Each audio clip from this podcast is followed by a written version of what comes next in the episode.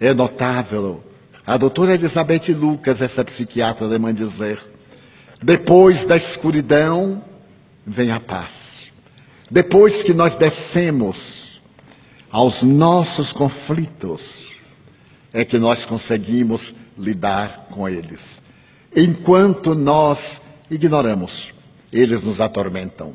Ela narra, por exemplo, uma experiência muito peculiar de uma senhora que viu vara. Ela foi sua paciente e foi procurar o apoio psicoterapêutico, porque ela encontrou também um senhor de idade com quem se uniu.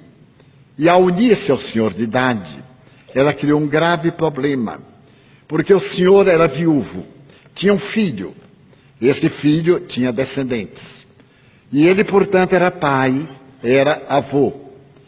Quando ele elegeu a senhora por companhia, diminuiu a intensidade da convivência com o filho, que amargurado porque ele havia substituído sua genitora por outra, afastou os netos da companhia daquele homem.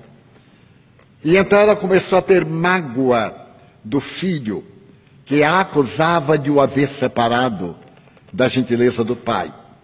E toda vez quando o filho telefonava para falar ao pai, ela atendia por acaso, não transmitia o recado e desligava. A situação ficou penosa, porque o cavalheiro amava, mas também amava seu filho, amava seus netos, que chegaram antes. Estabeleceu-se um grande conflito e ela procurou a doutora Elizabeth e queixou-se: por que, que não gostam de mim? Por que, que me perseguem? Eu tenho direito de ser feliz. Nós já somos pessoas idosas, nós nos apoiamos um no outro. Por que, que eles fazem isto comigo? É sempre a criança ferida. Ela era a infeliz. Mas ela não se dava conta de que não atendia com gentileza o telefonema do filho para o pai. Porque a culpa era do filho que não gostava dela. A doutora, muito habilmente, disse-lhe: Não será interessante você notar que não se ama? Porque se você se amasse, faria tudo para ser conquistada e para conquistar. Porque quando me amo, eu gosto que as pessoas gostem de mim. Sinto-me muito bem nos relacionamentos, na vida e na natureza. E com muita habilidade, porque a senhora chorava muito, autocompaixão.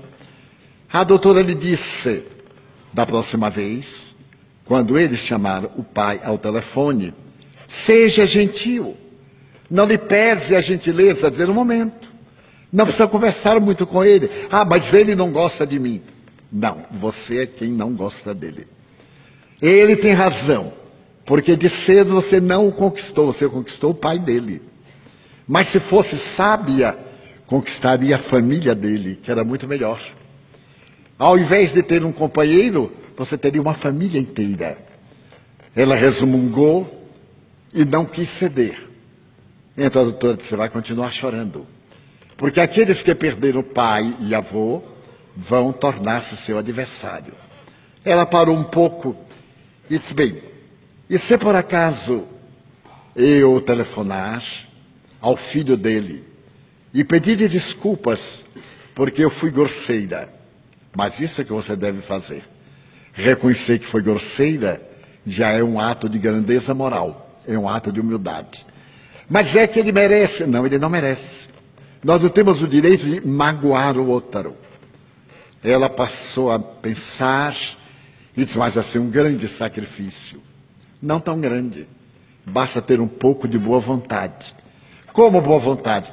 Coloque-se no lugar do filho menos agora atendido e dos netinhos. Coloque-se no lugar.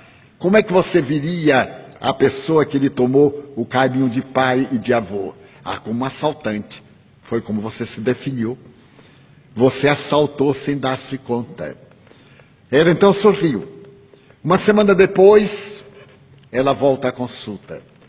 Eu telefonei ao filho dele e falei-lhe que estava disposta a pedir-lhe desculpas por haver perdido a gentileza mas no fundo era com medo de perder o companheiro. E o filho dele disse: Mas como perdê-lo? você vai acrescentar ao rol das amizades a família dele. E então agora eu estou muito feliz, porque eu ganhei o filho dele. E sabe uma coisa preciosa? Netos. Eu nunca tive netos. Então, quando eu estava lendo esse processo terapêutico, eu me lembrei de uma história baiana que diz que avô é o jumento que o filho amestra para o neto montar. Porque tudo aquilo que nós negamos ao filho, nós cedemos ao neto. É curioso, porque quando temos filhos, estamos jovens, cheios de ímpetos, amestramos o filho, e quando vem os netos, nós estamos querendo colo. E não pode haver nada melhor do que esses terroristas da primeira e segunda infância. Então nós aquecemos e pior, nossos filhos não sabem educar os meus netos, porque a função do avô é deseducar os filhos que os pais tentam pôr no bom caminho. Ai, doutora, muito obrigado. Agora eu sou plenamente feliz. Ela descobriu que necessitava de amar-se. Não necessitava tanto do amor do companheiro. Ela necessitava de ser feliz, de amar-se. Esse é o caminho da verdade.